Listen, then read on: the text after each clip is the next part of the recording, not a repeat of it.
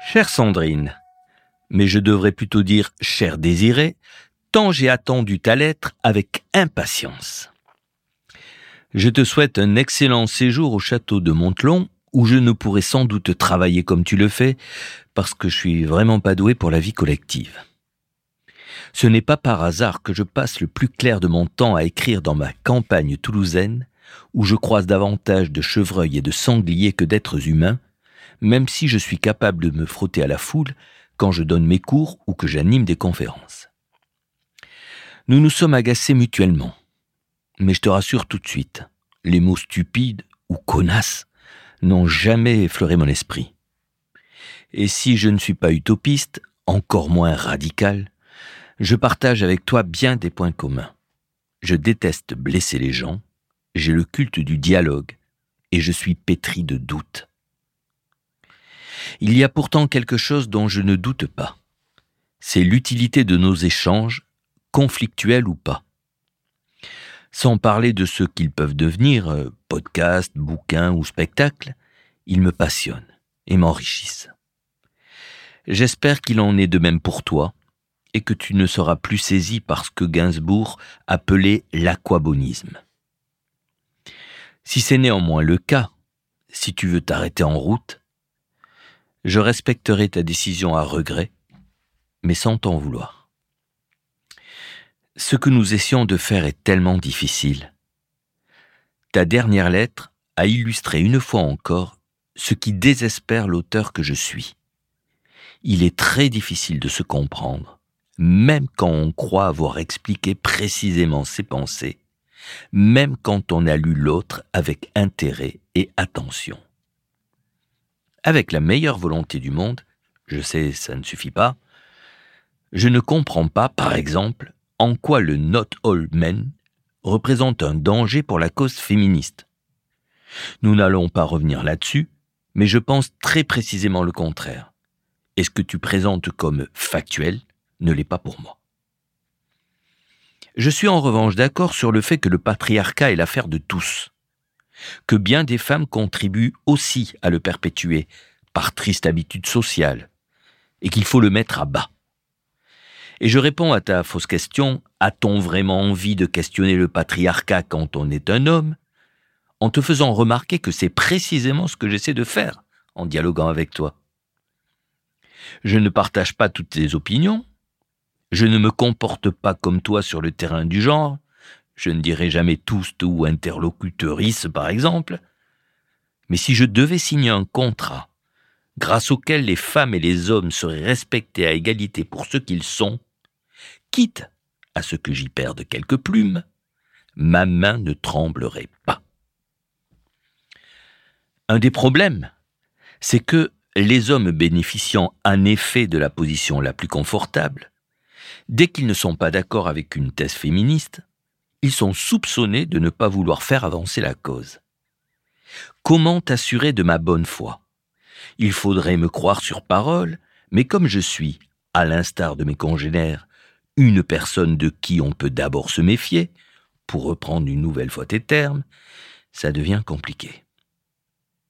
De la même manière, si j'ai beaucoup à apprendre de toi, je ne peux accepter comme un argument d'autorité au sens rhétorique tes 30 ans de recherche et d'expérimentation sur ces questions, et notamment parce que d'autres femmes que toi, dotées du même bagage, ne parviennent pas aux mêmes conclusions même s'il n'y a pas véritablement de conclusion en ce domaine, mais une réflexion sans cesse renouvelée. Pardon d'enfoncer des portes ouvertes. Il existe plusieurs féminismes. Il existe des féministes qui pensent que le not all men est recevable et ne dessert pas la cause de l'égalité, que la vision de l'homme prédateur est excessive, que, je frémis presque de l'écrire, mais ce n'est pas moi qui parle, la victimisation des femmes est outrancière, ou que, pour terminer par un sourire, l'écriture inclusive est une horreur. C'est en ce sens que j'ai évoqué mes copines écrivaines qui n'aiment pas du tout les théories ovidiennes. Au passage, je n'ai pas bien compris pourquoi tu as évoqué l'âge. Mais sache qu'elles sont plus jeunes que toi, l'une des trois pourrait être ma fille. J'avais déjà lu plusieurs interviews d'Ovidie, avant que nous en parlions. Et j'ai pris le temps de regarder la vidéo que tu m'as envoyée.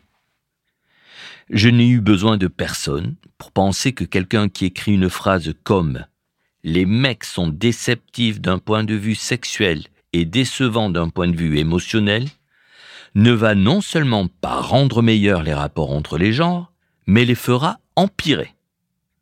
Il faudra aussi lui dire que le mot déceptif n'existe pas, mais c'est un autre problème. Et si j'ai fait allusion à mes camarades de filles, c'était précisément pour éviter la fameuse remarque, le fameux procès d'intention, tu penses cela parce que tu es un garçon. Tu connais sans doute l'aphorisme de Jean Renoir. Ce qui est terrible sur cette terre, c'est que tout le monde a ses raisons. Le parcours d'Ovidie l'a conduit à rejeter les hommes, grosso modo, et à refuser désormais tout rapport sexuel avec eux. Libre elle.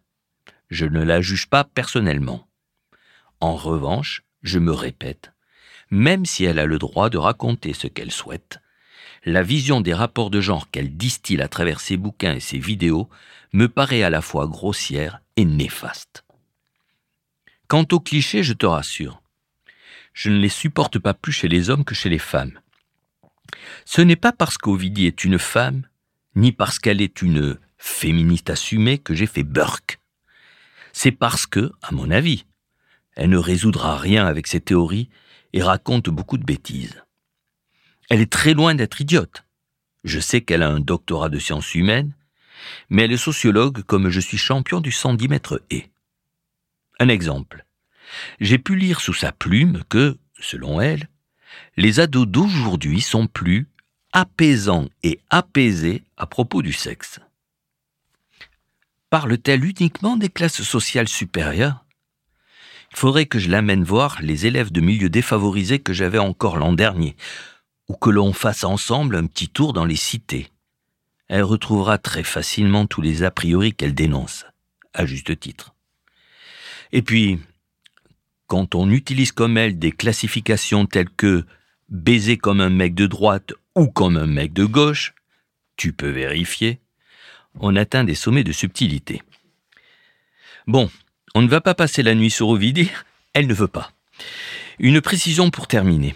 Concernant la vidéo que tu m'avais envoyée, elle a raison sur le fond de dénoncer le viol conjugal, cela va de soi. À ce sujet, je voudrais revenir sur un des thèmes de notre échange. Je t'ai affirmé que, indépendamment de toute construction sociale, les hommes dans leur plus grand nombre avaient, selon moi, des désirs sexuels plus fréquents, des pulsions plus fortes. Puis j'en ai parlé avec des amis eus. Des doutes m'ont saisi. Et je me suis dit que j'avais tort. Ensuite, j'ai repensé à ce sinistre devoir conjugal, en me disant qu'il était quand même rare qu'un mec se plaigne des assauts de sa nana. Bref, je ne sais pas. Je ne sais pas tellement de choses, mais je voudrais savoir. Et je me permets une question à laquelle tu n'es pas obligé de répondre si elle te dérange.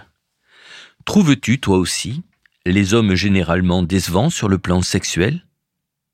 D'après ton expérience de femme, et celle de tes amis si elles t'en ont parlé, le cliché, encore, de l'amant uniquement préoccupé par la taille, la dureté de son engin, la durée de ses va-et-vient et son plaisir égoïste correspond-il à une réalité?